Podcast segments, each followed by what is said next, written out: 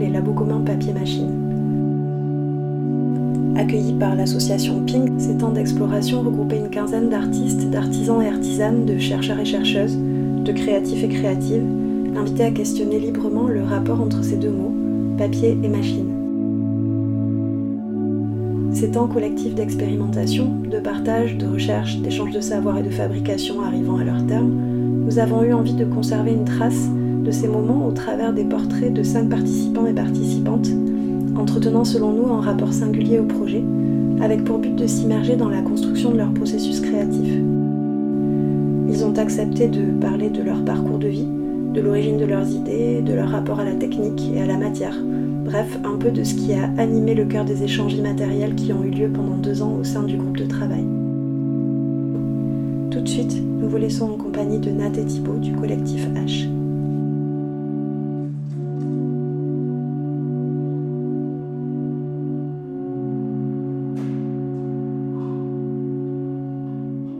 Bah, nous, on s'est rencontrés à l'école d'art à Lorient quand on était étudiants, du coup.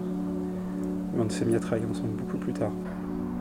Les Beaux-Arts, c'était ouf. hein. Moi, j'avais, euh, j'étais partie de chez mes parents. euh, D'un coup, j'avais, euh, je pouvais m'inventer autre. Je pouvais découvrir aussi tout le cinéma. C'était plus aller voir des Disney qu'on m'imposait ou des trucs comme ça. J'ai fait un, Erasmus très exotique où je suis partie en Belgique. Je suis revenue en France et j'étais là euh, avoir été un peu chamboulée parce que euh, dans l'école même, il y avait un pôle qui s'appelait narration. Et au moins, ça m'avait vachement euh, touchée. Enfin, j'étais là en mode, ah, ça a l'air super cool. Mais revenir en France, la narration, c'était no way, quoi. Du coup, j'ai eu quelques conversations avec des profs, notamment une qui me dit non, mais tu laisses tomber ça. Et je crois que ça correspondait à un truc où moi, je m'étais jamais projetée en tant qu'artiste ou je sais pas quoi. Je me disais pas que j'allais apporter quelque chose au monde, que mon regard euh, en tant qu'artiste était euh, nécessaire. Je trouvais ça un peu vain et je me suis dit ok là ça marque euh, une fin à quelque chose. Et je me suis euh, dit que j'avais envie d'aller vers, le, vers des études de cinéma. Donc, on est partis à Lyon tous les deux. Oui. On a fait une année de fac. On a fait de l'anthropologie parce qu'on était aussi vachement passionnés par comment les l'humain se raconte et tout ça. Enfin bref. Et ensuite Thibaut est parti à Cergy et moi je suis allée vers des études de cinéma. Mais en théorie, pas du tout en pratique. J'avais plus du tout envie de faire. Nat a toujours été là dans tout mon processus, euh, même quand j'étais euh, tout seul. Donc en fait, tout était tout le temps discuté à, deux. Même si c'était un peu plus hiérarchique et que c'est moi qui décidais à la fin ce que je faisais euh, tout seul. Mais voilà, enfin, il y a toujours eu une, cet entremêlement-là depuis euh, le début. Qu'on se connaît, j'ai l'impression. Qu'on parle de ce qu'on fait ensemble et qu'il y a une réflexivité euh, à deux. il y avait toujours un truc de. euh, de... Enfin, j'étais hyper cruelle. Enfin, il y avait un truc où je disais, mais est-ce que tu trouves pas que c'est hyper prétentieux aujourd'hui de se dire qu'on veut être artiste? Enfin, il y avait toujours ces, cette dynamique-là qui revenait et qui était super dure pour Thibaut. Pardon. Et en même temps, euh, ouais, il y avait un côté. euh, alors, allez, osons les grands mots. Euh, Christo, Jeanne-Claude, quoi. Il y avait un truc où, euh, en fait, j'étais la meuf dans l'ombre qui. qui pose des questions et qui fait que les, les trucs se précisent, qui, ou alors qu'il y a des- des- d'autres choix qui sont faits parce que d'un coup on se rend compte qu'il y a un truc qui est pas valide. Après, je galère à essayer de faire des expos, des résidences, mais c'est toujours un peu euh, laborieux. Et en 2015, j'ai un ami qui propose qu'on occupe un espace à Paris pour faire une expo. Thibaut m'a dit bah ça te dit pas qu'on le fasse ensemble.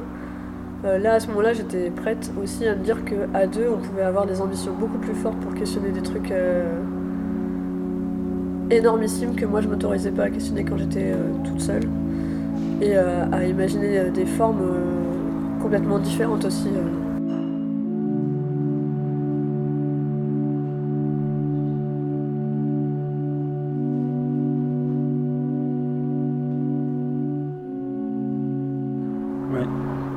Fait expo à deux.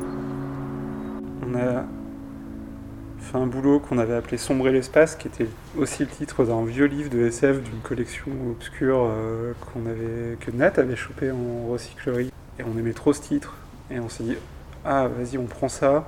et on s'intéresse à euh, qu'est-ce qui se passe si dans le futur, très lointain, des humains ou des pas humains retrouvent des restes d'une civilisation humaine qui serait développée euh, peut-être ailleurs dans l'espace, on ne sait pas où. Voilà, je crois qu'on s'est fait, on est en mode no limite, donc euh, je crois que l'espace, à un moment, on s'est demandé s'il y aurait assez de place pour mettre tout ce qu'on a fait, parce qu'on a bossé trois mois, je crois, dessus. Et c'était euh, très imprégné de. Ouais, de SF, mais aussi d'archéologie, euh, d'anthropologie. Je sais pas comment, il y avait une, une collection de casques de, de motos et de mobilettes chez ma mère. On les avait réquisitionnés et on en avait fait des casques de cosmonautes du futur. C'était des casques de cosmonautes et en même temps c'était des casques rituels. Enfin, il y avait un truc où euh, il y en avait un, il avait euh, de- une espèce de, de fibre végétale qui recouvrait tout avec des éléments euh, euh, qui dépassaient à mort. Enfin, c'était des trucs qui étaient importables. C'était euh, aussi tout ce truc-là euh, qui existe dans les rituels aujourd'hui. Enfin, c'est-à-dire comment euh, les cultures elles se transforment avec le temps et comment des objets euh, du quotidien, je sais pas quoi, acquièrent une autre, Ouais. une autre, une autre préciosité ou je sais pas quoi. Enfin, c'était sombre l'espace. Voilà.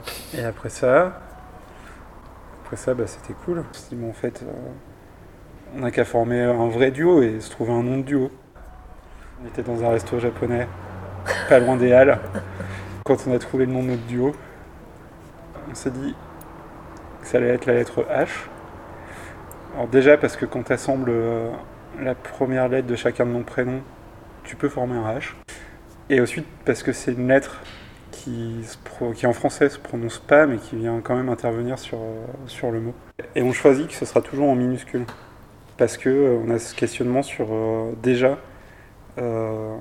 qu'est-ce que c'est euh, être artiste, sa place et, euh, et cette non-envie de- d'être dans un ego trip en fait. Et du coup de prendre quelque chose d'hyper discret, d'impossible à référencer sur Google. Euh, et d'utiliser cette minuscule, qui est hyper importante. C'est un souffle ou un truc genre? Mais sauf que H. si on dit H, et bah t'as tout un autre euh, imaginaire de la hache. En anglais aussi, c'est les cendres. Ouais.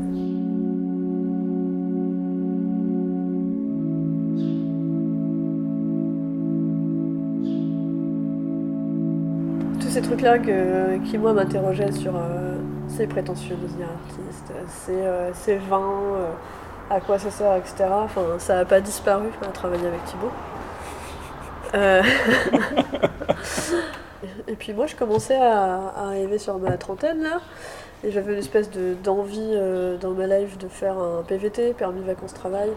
Et, et je me suis dit, c'est peut-être aussi l'une des dernières fois où je prends l'avion, autant que ça, ça vaille le coup, quoi. C'est genre 15 000 km, l'Australie, bam.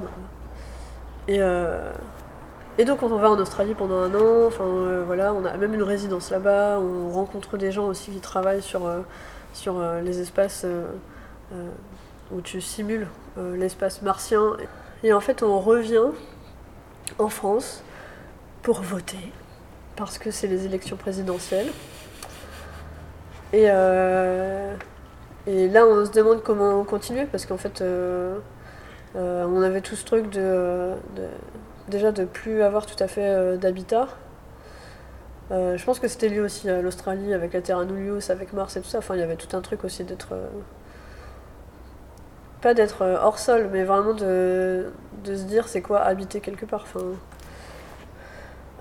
et en même temps, on rencontre la ZAD de Notre-Dame-des-Landes et on arrive à un moment, euh, genre quelques quelques jours, semaines euh, avant euh, les expulsions de 2018, après l'abandon du projet d'aéroport qui était une, ce, qui est, ce qui appelé une victoire, mais en même temps en demi-teinte, parce que ça a été justement ce qui a amené aux expulsions, et aussi à une scission sur la ZAD entre des personnes qui voulaient bien négocier avec l'État et d'autres qui ne voulaient pas. Et là, on a vécu des trucs de ouf, une atmosphère de guerre, mais aussi des, événements qui étaient d'une poésie euh, folle.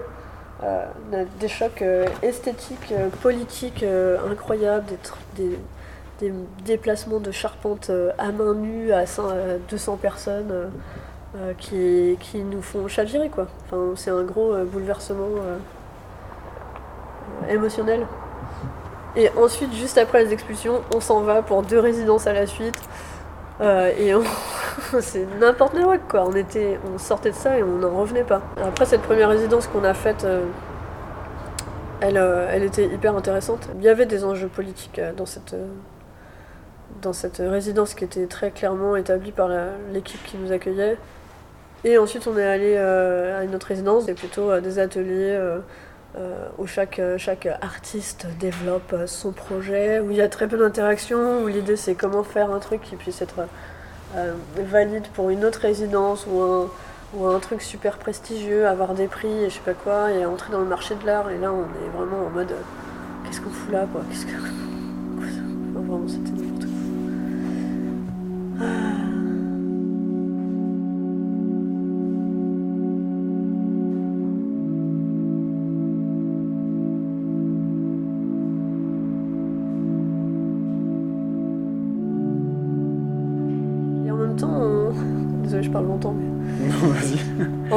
Le. Thibaut trouve sur internet un appel pour euh, un master à distance qui vient de se créer, un master éco-poétique et création dans le, domaine des lettres. Et on se dit, euh, bon, on a fait quelques études, c'est pas forcément en lettres, mais peut-être qu'on peut tenter. Et en fait, euh, ça a super bien matché avec les deux personnes qui présidaient le, master. Donc il a fallu que les personnes qui nous faisaient euh, l'entretien comprennent déjà notre processus de travail où on dit ce master on va le faire à deux. Je crois aussi qu'il y avait tout un questionnement sur... Enfin ce qui portait ces, ces deux personnes-là c'était que peut la littérature pour le monde? ça faisait reflet à toutes nos questions sur l'art aussi.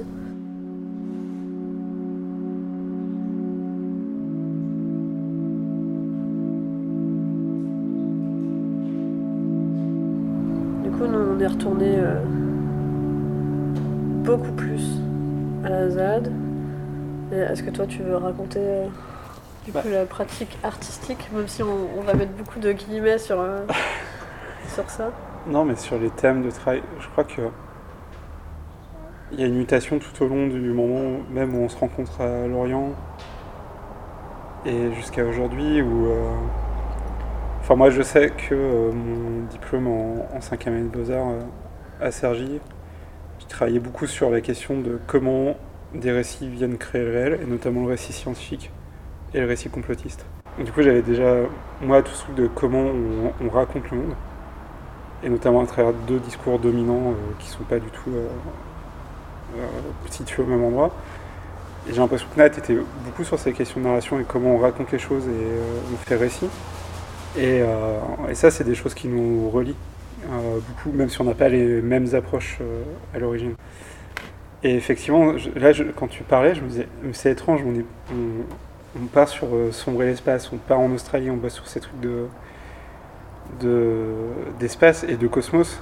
Et en fait, aujourd'hui, on se retrouve à la ZAD à se dire pourquoi on fait de l'art? Parce qu'on trouve plus de sens à ça. Et du coup, oui, le cosmos, parce que maintenant on arrive à la ZAD et on s'est mis à bosser sur des rituels et qui sont aussi une question de cosmos, mais plus dans le même sens, tout à fait. Et après l'expérience des, des, expulsions, euh, de, ce choc esthétique notamment qu'on a porté cette charpente de nuit euh, sur une route remplie de ronces et de barricades euh, à 200 personnes alors que ça faisait une tonne et demie et que c'était juste hallucinant. De se dire là on vit quelque chose qui est l'expérience esthétique la plus puissante qu'on ait jamais fait et c'est pas dans une galerie. C'est pas dans un musée. C'est pas conçu par une espèce de génie artistique. Euh. En fait, il y a juste un truc collectivement qui se passe avec un objet là qui a été fabriqué par des, charpentiers taillés à la main. Euh, enfin, il y, a, ouais, il y, a vraiment un truc puissant. Et en plus, on le fait dans un cadre d'expulsion où on sait que cet objet, il va sûrement être détruit et il est détruit par les gendarmes le lendemain. C'est euh, une sorte de, de performance brute un peu impossible à décrire. Et euh, c'était quoi Tu m'as dit, je parle de quoi? Bah, Des rituels. Des rituels, oui. Et du coup, ouais, on revient à la ZAD parce que j'ai un ami de très longue date là-bas et c'est pour ça qu'on est arrivé à la ZAD. Et là, lui, il nous dit d'aller voir d'autres gens sur la ZAD qu'il faut qu'on rencontre. On doit aller dans un lieu collectif qui est une ferme en bord de route. Là, t'as qui nous accueille et, et après, il nous a dit, en fait, ce jour-là, je comptais bosser et j'en avais marre d'accueillir des gens Et il a failli pas nous accueillir en vrai. Enfin, il y avait un truc. euh, Enfin, une espèce de coïncidence un peu étrange. Donc, il décide quand même de nous accueillir.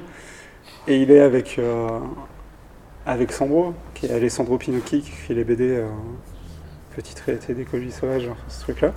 On se retrouve en forêt avec deux personnes qu'on connaît pas à ramasser des pommes de pin, des champignons et des trucs chelous pour faire des masques. Pour une déambulation euh, spectacle qui devait avoir lieu euh, dix jours plus tard.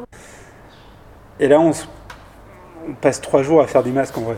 On n'avait pas prévu de venir là pour là, et les trois jours qui nous restent, on les passe à, aller dans ce lieu, à faire des masques. Et on dit juste, euh, bah, si vous avez besoin d'aide, on revient un peu avant euh, l'événement, et puis euh, on peut vous aider à finir les masques, parce que l'idée, c'est qu'ils voulaient un masque par spectateur, spectatrice. On revient, et en fait, Jason nous dit, non, non, on a laissé tomber les masques, c'est trop chiant. Au lieu de ça, euh, tenez, il y a le script de la, de la balade. Et en fait, tu te baladais dans la forêt, il y avait des stations où tu t'arrêtais il y avait des choses qui se passaient. Et du coup, ils nous disent il y a deux stations, on ne sait pas quoi faire. Et ces deux stations-là, c'est des cabanes qui ont été détruites pendant les expulsions. Voilà, donc c'est des ruines de cabanes. Mais en plus, on connaissait la ZAD depuis que quelques temps. Enfin, on se disait, mais quelle légitimité on a, nous, à bosser sur des ruines Mm. de cabanes le, le risque est énorme aussi, parce qu'en fait, euh, on pourrait euh, faire quelque chose qui est complètement euh, décalé ou, ou- ou- ou- Comment dire Déplacé, enfin vraiment. Mais euh, ça marche pas trop mal. Ouais, ça marche bien. Enfin, il y a eu des premières cabanes sur lesquelles on a bossé avec euh, les éléments qui étaient là, donc il restait beaucoup de fenêtres et on les a euh, réagencées de manière à ce que ça crée une, une impression d'être euh, d'être un habitat encore. Et c'était de nuit que ça allait se passer, du coup on a utilisé des LED et euh, on avait, euh, il y avait un mégaphone sur lequel on pouvait brancher du son. Du coup le mégaphone euh, transmettait du son qui avait été chopé sur les... Il y avait beaucoup de médias autour de- des expulsions et donc euh, on avait pu récupérer du son sur YouTube. Et, euh, en fait, euh, après cette déambulation spectacle, il y a quelqu'un qui est venu nous voir en disant que que- qu'elle avait trouvé ça très beau et que ça, elle avait vécu les expulsions et que ça l'avait touchée et qu'elle avait pleuré. euh. Et toi, tu es là en mode, euh, ok, en fait, euh, je crois que c'est ça qu'on essaye euh, d'atteindre, c'est retrouver la puissance de ces moments-là. Enfin, de... C'est pas, euh, c'est pas tant de créer du, tragique ou de, Mais c'est de se dire que. euh, que cette. euh, Ces moments-là, on peut pas les recréer. Mais on peut créer d'autres moments qui génèrent ce type d'émotion. A un truc où, où tu, tu, tu vis dans ton corps quelque chose qui te dépasse, tu le vis avec d'autres, tu sais que tu en as une expérience intime et collective aussi. Et malgré tout, il y a un truc d'intransmissible, quoi. Un truc de. Tu peux pas le traduire par des mots, euh, une émotion.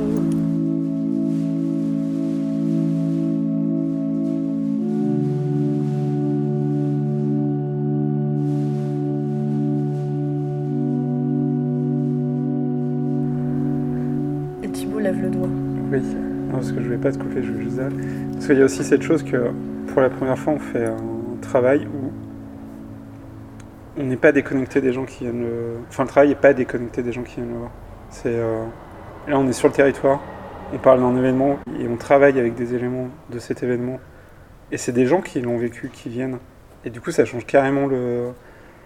carrément la donne pour nous. D'un coup, on se dit Ah ouais, en fait, on a on a euh, un impact, on, peut euh, travailler des choses qui, qui font sens à la fois pour nous et pour les autres. Et du coup, on se dit qu'on aimerait bien travailler ensemble avec Jayza. Du coup, quelques mois plus tard, ils nous disent il va y avoir une grosse fête pour célébrer la première année euh, de, de l'abandon du projet, le 17 janvier. Et euh, la ZAD a énormément souffert en fait de cet abandon. Il y a eu des- plein de gens qui sont partis, il y a eu des scissions politiques euh, au sein de, de la ZAD très fortes, des, blessures.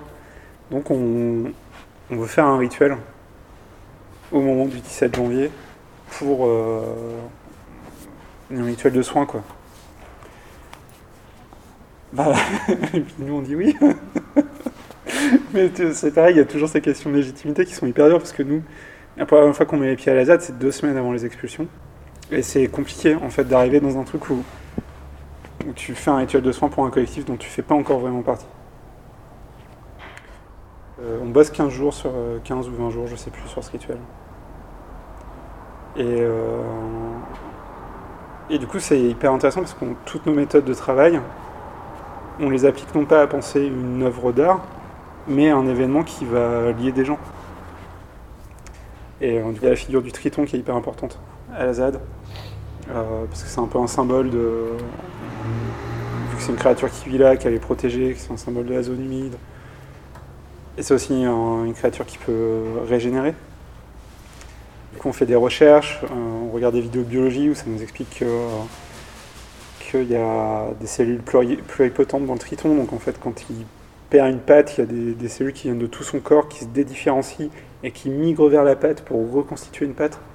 Bon, ça reconstitue pas l'os, du coup, il est un peu tout euh, flappy, mais, euh, mais voilà, c'est un truc assez ouf et c'est le symbole de la Z. Donc, du coup, on s'empare de ça. Il y a une énorme marionnette de, de Triton qui avait été euh, créée, je sais pas, quelques années auparavant pour les manifs, mais qui est immense. Il faut être euh, entre 30 et 60 pour la manipuler. Euh, et nous, on dit, OK, on va, on va lui faire ses cellules pluripotentes. Et, et du coup, on se dit, ah ouais, on n'a qu'à faire des masques en terre, parce que la boue, c'est hyper important à la ZAD. C'est ce qui a permis de lutter aussi contre les gendarmes, parce qu'ils glissaient dedans, parce qu'on leur lançait dessus et qu'ils voyaient plus rien on fait des énormes masques en, argile, des euh, de 4 cellules pluripotentes, euh, qu'on associe aux éléments et on les sculpte à 4. Nous, euh, c'est des masques qui vont faire 10 kilos. Ça, on n'avait pas bien géré. et leurs costumes, en, regardant les vidéos, les, sur les vidéos de biologie, les cellules pluripotentes, elles avaient des espèces de couleurs arc-en-ciel moirées. Et on se dit, ah ouais, mais on adore ces couleurs et c'est trop bien pour représenter les pluripotentes. Du coup, on trouve des. Tu sais, les rideaux de fête là, qui sont en lanière euh, euh, de couleurs dorées et tout. Et on en trouve de toutes les couleurs. Et on fabrique des costumes avec.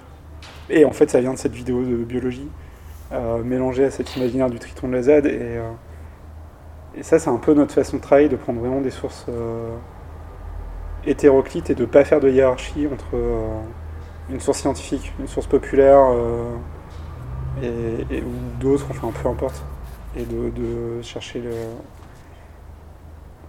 Enfin, je pense qu'on est beaucoup influencé par euh, l'anthropologie notamment, et nous, ce qui nous avait marqué quand on avait été à Lyon, c'était toute cette notion de syncrétisme, avec les cultures qui viennent se, mélanger, euh, s'altérer au contact les unes des autres et donner des nouvelles choses. Et ça, c'est vraiment un processus qui nous. Je crois qu'il correspond à ce qu'on est et à ce qu'on est ensemble et à notre façon de travailler.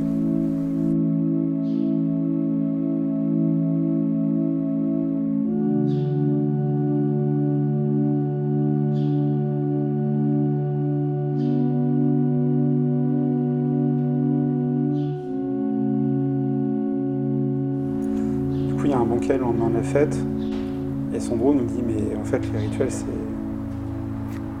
c'est la clé d'un truc, il faut, il faut euh, continuer à bosser là-dessus. On a fait, bah ouais, on a qu'à continuer à bosser là-dessus ensemble euh, avec Jayza. Et ouais, à ce moment-là, on se dit, ok, on va euh, tenter de mener une expérimentation, une réflexion sur ça, et ici. Parce que ça fait sens, parce que c'est dans un territoire et que les rituels, ils, sont incarnés dans, un sol et une population. Et du coup, nous, on se dit, bah, on veut travailler les rituels, on veut travailler ce rapport au territoire. Les territoires, en fait, ils changent dans les saisons. Et en fait, ça devrait aussi nous impacter, nous, en tant qu'humains. On ne devrait pas l'ignorer si on veut vraiment vivre ici.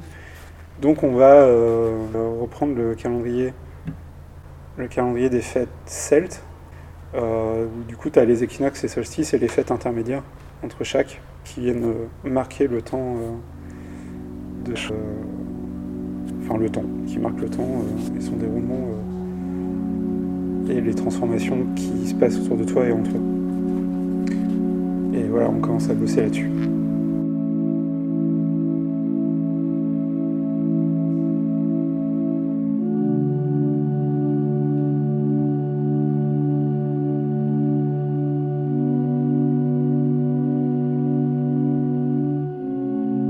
Il y a aussi tout ce qui se transforme dans le monde. Il y a le Covid qui arrive aussi en, 2019, 2020 et tout. Enfin, et tout ça, ça va marquer aussi nos manières de, d'être ensemble ou pas. Il y a les équinoxes, notamment un des premiers équinoxes qu'on fait, c'est l'équinoxe de printemps. Et c'est quelques jours avant l'annonce du confinement. Euh, et il y a tout ce truc aussi euh, qui, est, euh, qui est en jeu. Enfin, de... La Z, c'est pas un espace fortifié qui est désolidarisé du reste du monde. L'idée, c'est pas de vivre en autarcie, il y a toujours un truc de. C'est pas l'autonomie qui compte, il doit y avoir toujours des liens avec, avec l'autour. Et, et en fait, toute la question des, des rituels, elle se retrouve aussi dans ce truc de Covid où on essaye. Enfin, c'était hyper euh, sensible à ce moment-là où on se dit qu'on va perdre le, lien, tous les types de liens quoi. C'est-à-dire que tout le monde reste dans son intérieur, n'a pas de contact avec les autres, ne sort pas, euh, ne, se touche pas. Euh, où il y a tout qui passe par le numérique. et l'équinoxe, bah, à la ZAD, le Covid, ça allait chambouler quelque chose quand même aussi, quoi. Et du coup, c'était comme sur les rituels, c'est aussi la question de avec l'abandon du projet d'aéroport, la ZAD doit se transformer parce qu'en fait, il y a tout un truc sur euh, pourquoi est-ce que les gens restent s'il n'y a plus ce projet d'aéroport? Comment tu imagines te projeter sur un territoire comme ça dans le futur euh, si t'as pas euh, une culture commune? Donc il y a la culture de la lutte et tout, enfin c'est très fort, mais elle pourra pas animer tout le temps euh, tout le monde. Quoi. Il y a la question de l'épuisement, mais il y a aussi la question de. C'est pas, pas que ça qui est au cœur tout le temps de ta vie. Quoi. Et donc les rituels, ils sont là euh, pour, euh, pour questionner la cohésion du groupe, voir ce qui fait culture ensemble. Quoi. Et donc, bah, le premier équinoxe de printemps, il y avait de ça, question de comment on reste en contact. il y avait ces gestes de, du Covid qui ont été euh, parodiés mais qui prenaient un sens nouveau dans le rituel. Enfin, tous ces trucs de tousser dans son coude, de, euh, euh, d'être à un mètre de distance et tout ça, tous ces éléments-là, on les réinjecte dans ce rituel-là avec, avec, avec, des, avec des intentions différentes. Et du coup, les rituels, c'était, ça aussi, c'était comment on trouve des formes, des gestes, des, des intentions, des discours euh, auxquels euh, les autres euh, peuvent se, se, rallier et qui, et qui en même temps soit pas un truc où, c'est juste du collage sans sens quoi. Mais là ça me fait arriver à un autre aspect des, rituels où aussi on, on explore tout le, tout le côté du jeu où quand on joue quand on se raconte des histoires, on dit et on n'a qu'à dire que, et on dirait que, et on fait comme si. Euh, tous ces trucs-là, ben, en fait, on les, on les incarne complètement dans les rituels. Enfin, il y a un truc où.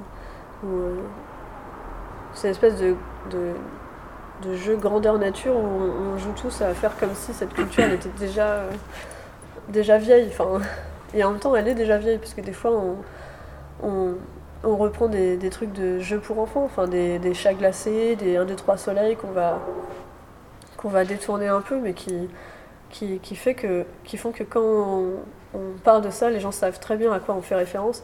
Et tu vois aussi dans leur corps, dans leur manière de se dire, dans les regards qui pétillent d'un coup, qu'en fait c'est quelque chose auquel ils jouent plus, mais, euh, mais, mais, d'un coup ils se remettent dans ces positions d'enfant avec l'envie de, de, de, jouer. Quoi on est déjà euh, hyper euh, riche, complexe, euh, plein d'histoires différentes qui nous constituent. Quoi. Ouais, c'est un... tu vois, c'est un peu un travail archéo-anthropologique parce qu'en fait, on dit que dans nos sociétés, il n'y a plus rituel, a plus. mais il y en a plein de traces. Et c'est aussi dans, dans, nos recherches d'aller repiocher ce qui, ce qui étaient ces éléments et de les réactiver on les réactive sûrement pas comme ils étaient. Le, but, c'est pas de reproduire une espèce de tradition qu'on a perdue, c'est de se recréer notre propre chose et d'y injecter aussi nos, bah, notre pensée politique en quelque sorte, de quel monde on veut et du coup quelle culture on veut et quel rituel pour cette euh, culture-là.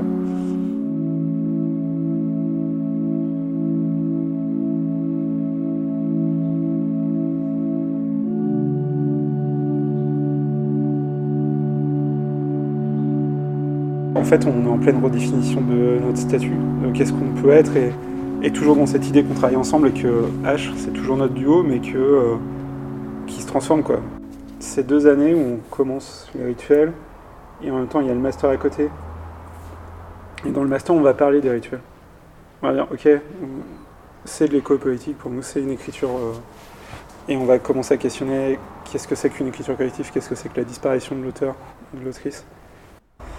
Et euh, en même temps, le, master va nous apporter des éléments comme euh, Matt parlait d'Araway, qu'on a beaucoup lu, de Ting, enfin de toute cette école de pensée qui est, qui est très actuelle. mais aussi, on, va beaucoup lire de théories sur c'est quoi la simulation, en quoi c'est un outil, se raconter des histoires. Des choses sur le jeu de rôle grandeur nature, des textes théoriques là-dessus écrits par pas mal de gens en Scandinavie, parce qu'il y a une, mouvance du jeu de rôle grandeur nature à viser euh, plus politique, on va dire. Euh, du coup, avec un aspect théorique assez fort. Et tout ça, on va le réinvestir nous, directement sur le terrain. On va chercher des trucs dans, la, dans les théories sur le son, par exemple, sur la question de mix, de sample. Et on s'en sert aussi. Il y a Raway lit euh, sur, sur l'altérité, où tu as vraiment une pratique de l'altérité. On, lit des trucs sur le, queer aussi. Parce que du coup, pour nous, ça se relie dans cette chose où tu crées des, des moments, des pratiques et des objets qui, qui, ont aussi pour, euh, pour moteur de déclassifier les choses. Et du coup, on commence à, vraiment avoir des outils euh, de pensée qui nous permettent de pratiquer, qui nous mènent à euh, pourquoi on fait des rituels sur la date si on n'y habite pas et qu'on finit par y habiter parce que parce qu'autant on, on s'hybride nous-mêmes en fait. En, les faisant, on commence à devenir une part de ce collectif.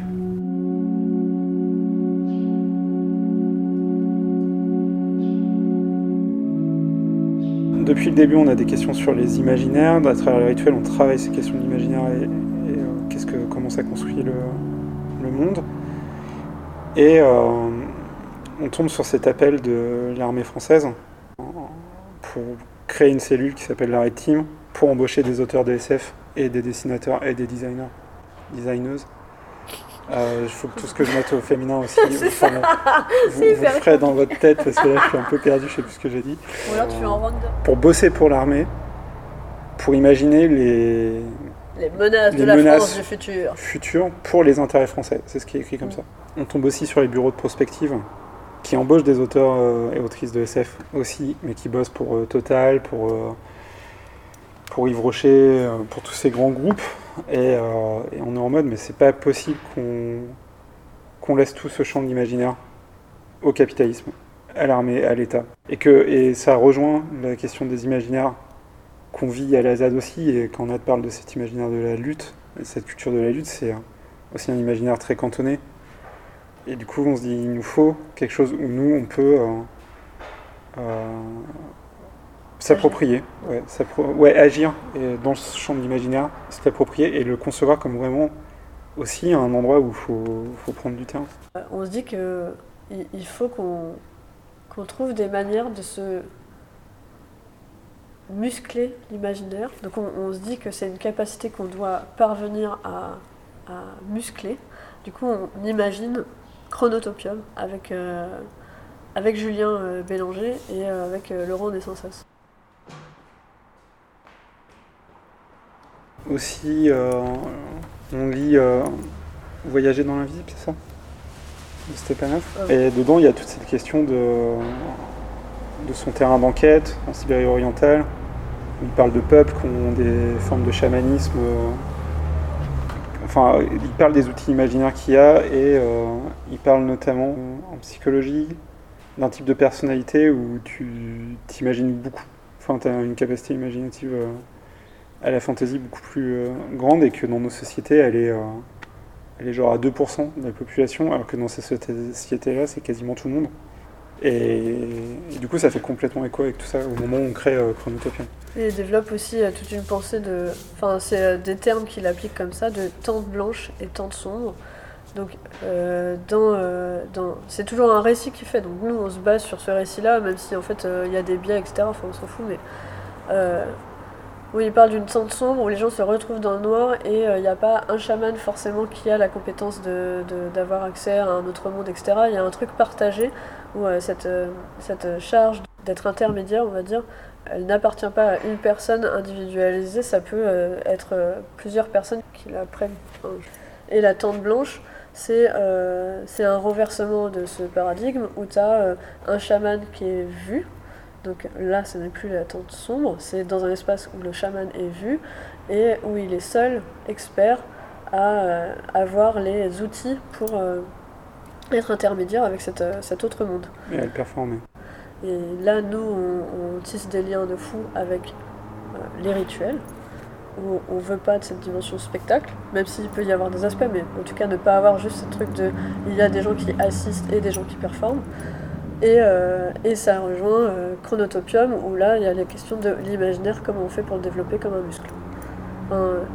du coup, c'est ça on est parti sur des formats avec Julien et Laurent euh, sur plusieurs jours et où on utilise les technologies. En fait, il y a des tas de trucs qu'on ne voit pas, mais que euh, les outils euh, nous permettent d'identifier. Par exemple, Julien avec un, éther, c'est un truc qui capte le champ électromagnétique d'un objet qui le convertit en son.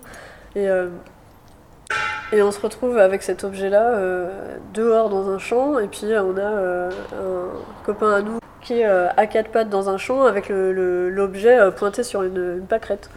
Et donc, euh, première pâquerette, bon bah y a rien, l'herbe y a rien, et puis d'un coup il tombe sur une pâquerette où c'est Pomme qui chante. Et on est là un peu en mode mais qu'est-ce qui se passe? Pourquoi cette pâquerette là elle transmet ça et pas notre pâquerette à côté? Cet objet là il est mis contre un arbre et on entend un flash à fou de la SNCF. Enfin il y a tout un truc aussi qui est un rapport au vivant et au sensible qui était, qui était assez loufoque et en même temps qui disait euh, là, on a des outils technologiques qui nous montrent qu'il y a euh, d'autres trucs qui se passent qu'on comprend pas très bien.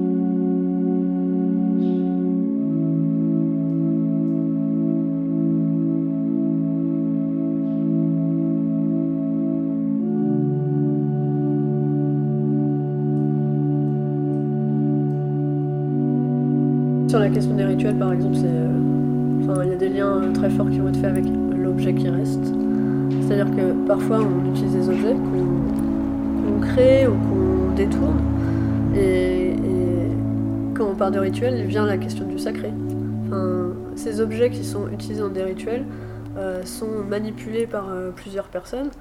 Euh, et du coup, il y a aussi bah, cet objet qui reste après, et bah, comment, il est, comment il est conservé Est-ce qu'il est conservé Est-ce qu'il a été détruit aussi pendant le rituel Ça arrive aussi. Euh, enfin, tous ces trucs-là, euh, c'est des grosses questions à chaque fois. Et notamment les masques en terre dont on parlait aussi tout à l'heure, il y avait la question de, de les conserver, de les réutiliser et tout. Mais en fait aussi, on, avait fait ça un peu comme des... enfin, on se disait peut-être qu'on les curait, sauf qu'en fait, on n'avait pas les manières de, travailler la terre euh, qui faisaient qu'après on pourrait les cuire sans qu'elles explosent. Et du coup, euh, bah, ces objets-là, on s'est dit on va les réutiliser et on va les détruire pendant un rituel.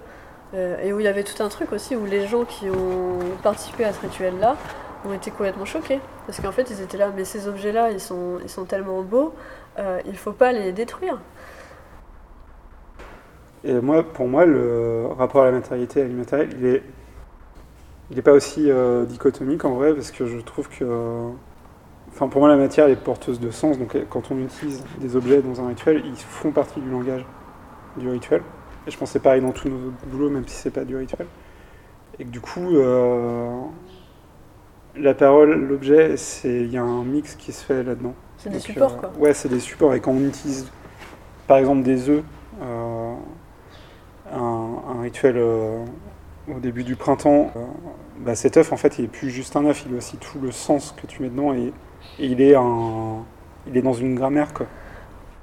Ce qui est intéressant, c'est qu'à force de faire les rituels avec les mêmes personnes sur le même territoire et de construire un truc ensemble, les gens s'emparent de plus en plus de la forme. Et du coup, on pose vraiment des cadres où dedans, ça devient possible de, bah, qu'il y ait des glissements. Quoi. Que d'un coup, il y a un objet qui ne soit pas utilisé comme on avait prévu, euh, y ait des choses qui arrivent qui soient qui émergent, quoi, mais qui émergent du groupe. On se rend compte en fait qu'à chaque moment où euh, on fait des rituels et on va euh, questionner le soin et tout, l'idée de la compétition et de la lutte, elle ressurgit à des endroits euh, qu'on n'imagine pas. Du coup, ça nous permet aussi d'avoir un regard sur ce qu'il y a encore à travailler. Enfin, on se place un peu, pas en tant que. On n'est pas des euh, sociaux, psychologues, je sais pas quoi, mais, mais on voit des trucs agir, quoi. Enfin, et je pense que les, les, les gens qui participent le voient aussi. Donc c'est assez euh, marrant ce truc-là. Sur la ZAD, c'est quand même fou. Il y a quand même des gens qui sont venus lutter, qui se sont dit en fait on aura assez de force contre un État pour maintenir euh, ce lieu-là euh, sans aéroport. Et ensuite, quand il n'y a plus de projet d'aéroport, on est assez fort, assez forte pour rester là et se dire qu'on se projette dans le futur en tant que société. Donc tu te dis que déjà sur la ZAD, il y a un terrain propice à se dire que l'imaginaire est un muscle à développer, blablabla. Euh, mais en fait, il y a des tas de choses qui sont aussi encore en, potentiel, euh, pas, encore euh, dévoilé.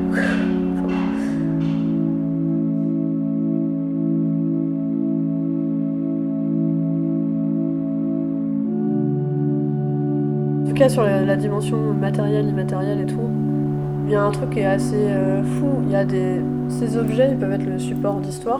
Genre le Mad Mess est aussi un point de repère. Il est dans l'espace et on raconte des moments qui ont eu par rapport à celui-là. Euh, mais le lien qui est fait entre les gens qui ont vécu ces moments-là, il est, euh, il est immatériel et il, passe pas par le langage non plus. Il y a aussi un truc qui, est intraduisible, quoi. Qui est hyper beau en ça aussi. Tu sais que tu as vécu quelque chose avec l'autre et ça revient à, l'intime dont je parlais tout à l'heure. Tu as, vécu la même chose et tu pas vécu la même chose. Et puis, pour le cas des rituels, on conçoit vraiment ça comme des espaces de soins. je pense que les objets qui sont dedans sont du coup des objets de, soins. c'est un peu comme, euh, comme un remède, euh, tu mélanges des, ingrédients. quoi. C'est vraiment des ingrédients en fait. Mm. Et il y a aussi euh, cette chose dont parlait tout à l'heure de l'attente sombre et de l'attente claire. Et que nous, en fait, on est dans une société de l'attente claire parce qu'on passe notre temps à regarder. Euh, enfin, quand on va au ciné, on est plus dans ces dispositifs-là, au théâtre, pareil, dans les galeries d'art, euh, même chose. Et que clairement, l'attention, c'est un truc qui nous intéresse, mais qu'on sait aussi qu'on peut pas. on peut pas faire ce truc de retour à la Terre, par exemple. On revient à une espèce d'idéal primitif, idéal premier, quoi. Et, euh, et qu'en fait, tous nos outils à nous sont ceux de l'attente claire. Et donc, comment on. Et nous, on a théorisé un truc comme ça qui s'appelle l'attente grise, en fait. C'est. C'est l'attente grise, c'est en fait, on, tend vers l'attente sombre, mais avec nos outils d'attente claire et comment on s'en sert pour ramener des choses collectives. Et du coup, l'objet est le, vecteur de, ça. Il y a la parole et il y a l'objet, et les deux sont liés. Quoi. Et l'objet, enfin, si tu si as envie de le garder pour toi, il y a un truc un peu bizarre de l'extraire de sa culture collective. Et du coup, là, on vient en pratique muséale et, et euh, aux trucs qui sont sortis de leur contexte et au Quai Branly ou des trucs comme ça sur comment tu mets en scène ce genre d'objet, on va dire qu'on est à la base de la proposition des rituels. On propose ces cadres, on construit les objets, on pense les gestes. Euh, mais s'il n'y a personne, il n'y a rien. Ça n'est pas un rituel. Du coup, cette dimension euh, euh, artistique de l'installation où tu poses des objets et d'autres les regardent dans une temporalité qui est différente. Là, c'est pas, c'est vraiment pas du tout l'enjeu. Enfin, c'est, les trucs sont toujours en, équilibre, quoi. C'est hyper compliqué de, trouver le.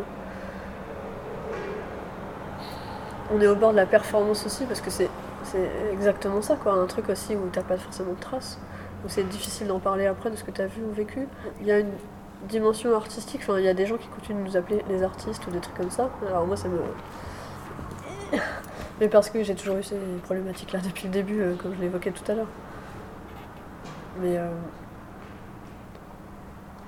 on va dire que la dimension artistique, elle passe par la,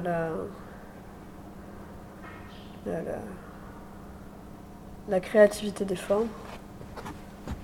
Mais en fait, comme euh, on en parlait tout à l'heure, la créativité des formes, elle a, elle a aussi lieu dans la lutte et on n'appelle pas ça de l'art. C'est marrant parce que a... ça arrive à certains moments que des personnes viennent nous voir en disant euh, merci, pour, euh, merci pour le rituel. Mais elles disent pas merci pour votre œuvre ou je sais pas quoi, c'est merci d'avoir créé ce moment. Quand, je parlais tout à l'heure de, de ce moment de la charpente qui est déplacée, je sais pas à qui dire merci pour ce moment. Et pourtant, il a eu lieu.